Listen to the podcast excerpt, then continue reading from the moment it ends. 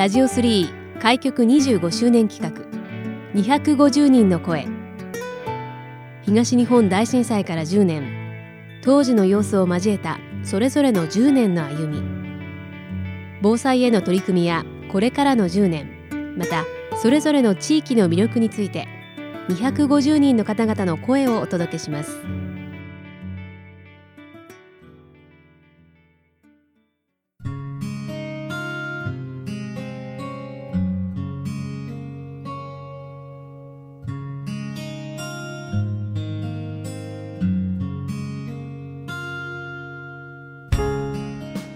ラジオ3開局25周年企画250人の声。今回は東北大学相撲部の監督をされていらっしゃいます。鈴木貴弘さんにお話をお伺いします。鈴木さん今回はよろしくお願いします。よろしくお願いします。えまず鈴木さんは東北大学相撲部の監督をされていらっしゃるということなんですけれども、はい、こちら監督を務めるようになったのはいつ頃からなんでしょうか、2008年か9年ぐらいからですね、うん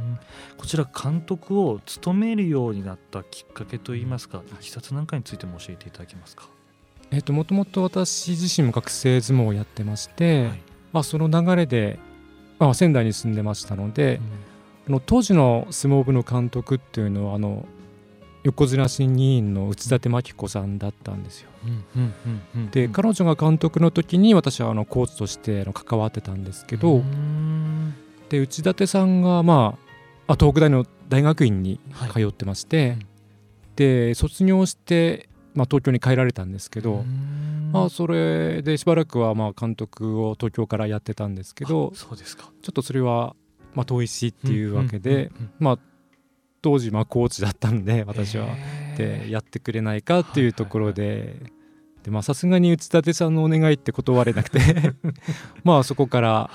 始めてもう十何年ですね。うん内館さんと言いますともういろんな有名な作品手がけてらっしゃるということなんですけれども、うん、例えばどういった作品手がけてこられたかっていうのはありますか？そうまあいろいろありすぎてですけど、うん、まあよく紹介されるのはあの朝の連続テレビ小説のひらりとか、うん、まあ、これは相撲部屋を舞台にしたものなんですけど、あとはあの大河ドラマの毛利元就とか、と確か最近もなんか渡りかどこかのいちご農園の話っていうのも作られたと思いますね、はい、ありがとうございます、まあ、そんな鈴木さんなんですけれども震災当時っていうのはお仕事中、えー、ちょっと会社の方にちょっと実験室がありまして、はい、そこでちょっとハンダゴテを使った作業をしてたところですね。うんうんうん。もう細かい作業をしてた時に大きい揺れに襲われて、もう周りもこう騒然としたっていうような感じだったんですかね。まあ、最初一瞬はまたね地震かなと思ったんですけど、うん、ちょっとしたらまあこれ普通の地震じゃないっていうことに気がついて、はいうん、本当机の下に隠れましたね。で建物から皆さんでこう避難されたっていうような感じですか、とりあえずまあ事務所の方に同じフロアなんですけど、うんうん、でそこでまあ指示を待って、うんうん、結構時間経ってから外に出た記憶があります。そうですか、はい、会社の場所は割と街中にあったっていう感じですか？はい街中です。その当時の街中の様子っていうのはいかがですか、うん、えー、そうです、まあ、あの時は対応も悪かったと思うんですけど、うん、ちょっとあの時間経ってから出た感じでああなるほど、はい、で近くの小学校の校庭に、うん、まあ周りの会社の方とかみんな集まって、まあ、避難所になってたんですね。でちょうど雪が降り始めてっていう感じでした。うん鈴木さん自体も避難所にお泊まりになっているというお話も伺いましたけれども、はい、はい、ご家族でという形でしたか？そうですね。家族4人で小学校の体育館ですね。お子さんを迎えに行って避難所に行かれたというような感じですか、はい、なるほど、まあ、そこから、まあ、10年を迎えましたけれども、この10年の鈴木さんの歩みについてもお伺いしていきたいなと思いますけれども、東北大学相撲部監督というところでお相撲教室を各地被災地でこうされてこられたなんていう話も伺ったんですが、うん、この辺りについても教えていただけますか？はい。えー、相撲教室はまあ基本的にはあの保育園とか児童館とかそういうところに呼ばれて、うん、あのまあ一緒に相撲を取ったり、うん、まあ、相撲の取り方をしてたりっていうことが多いんですけど、まあ、震災後は被災地というかちょっとあの被害が大きかったところから呼ばれて地震の土俵入りをしてくれないかっていう話もありまして、まあ、そこでみんなで土俵というか土の上で四股を踏んで、まあ、地震というまあとても大きな話になってしまうんですけど、そういうこともやりましたね。こういった相撲教室の取り組みは震災以降も長く続けてこられてきたんですかはいまあ相撲部はできてもう20年以上は経つんですけど、うん、そうですねあの、まあ、お子様に相撲って受けがいいというかなのでやっぱ保育園とか幼稚園とか児童館の先生からその依頼を受けてでやっぱり先生たちだけだと相撲はよくわからないんでまあそれも含めてまあ部員たちと一緒に行って、まあ、回しを締めて一緒に相撲を取ったり、まあ、小さな大会をそこで開いてみんなで相撲を取ったりっていうこともよくやりましたね。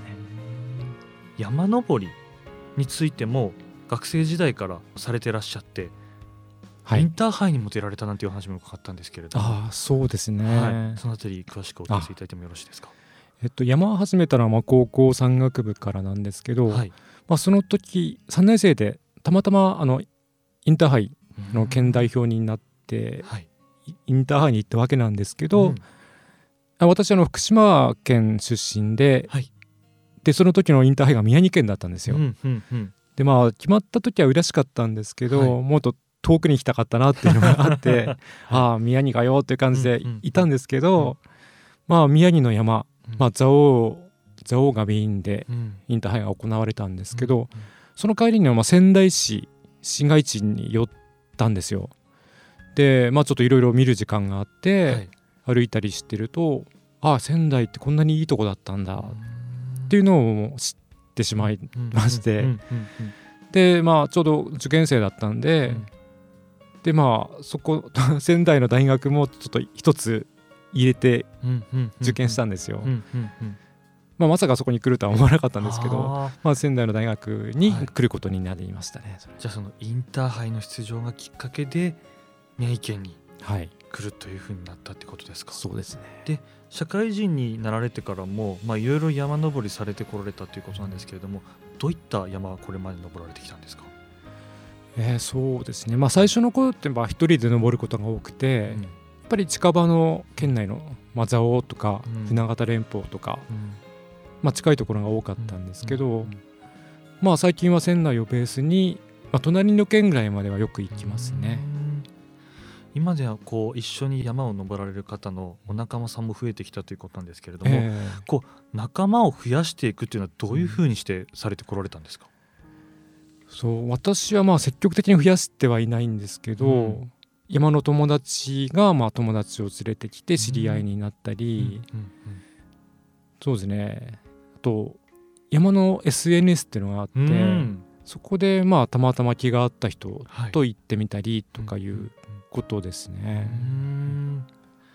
ちなみにこう思い出に残ってるエピソードなんかとかってあったりしますか、うん、えー、結構いろいろ登ってるんで。まあそ数年前には沢登りを始めて、はい、まあ普通の歩くのとは違って沢を登るんですけど、うんうん、それがまたまあ、これから暑い季節とかにすごい沢の水が冷たくて、あの気持ちよくてまだ3年前ぐらいしか始めて経ってないんですけどそれで今年、うん、夏は沢登りって感じになってちょっと登山の幅も広がってるのがまあ最近ですね。鈴木さんはもう大変多くの山をこれまで登られてこられたと思いますけれど鈴木さんから見てこの宮城の山っていうのはどのような印象を受けてらっしゃいますか？泉ヶ岳とかっていうのは、まあ、市民の山って言われてるぐらいで、はい、ポッと思いついていける山なんですよね。フラッと簡単に行けるような。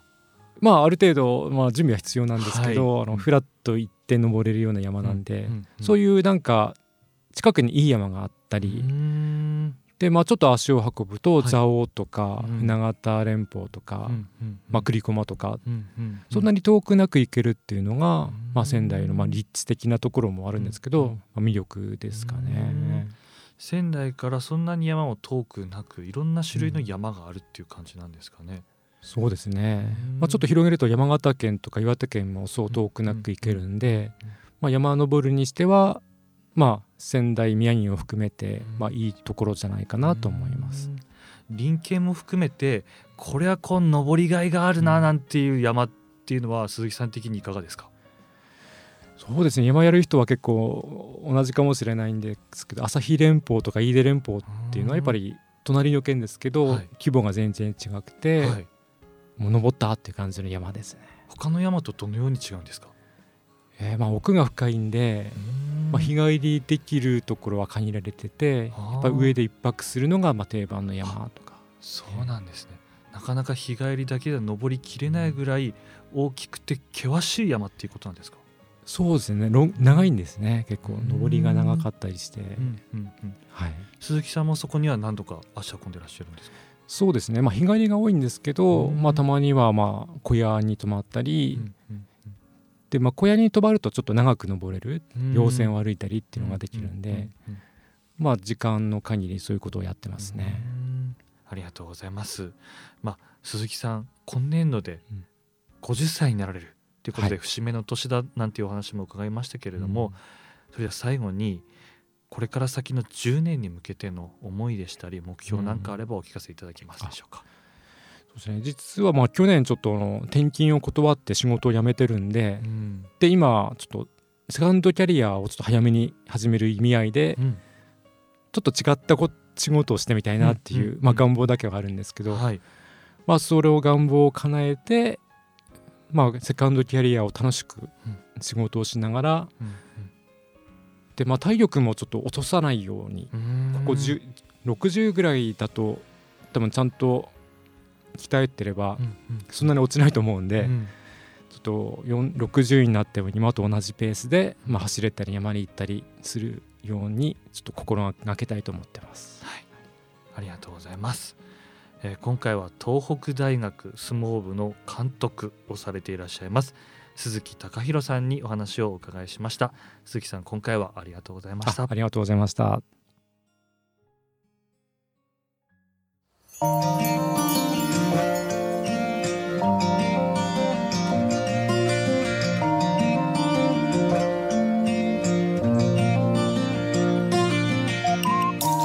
ラジオ3開局25周年企画。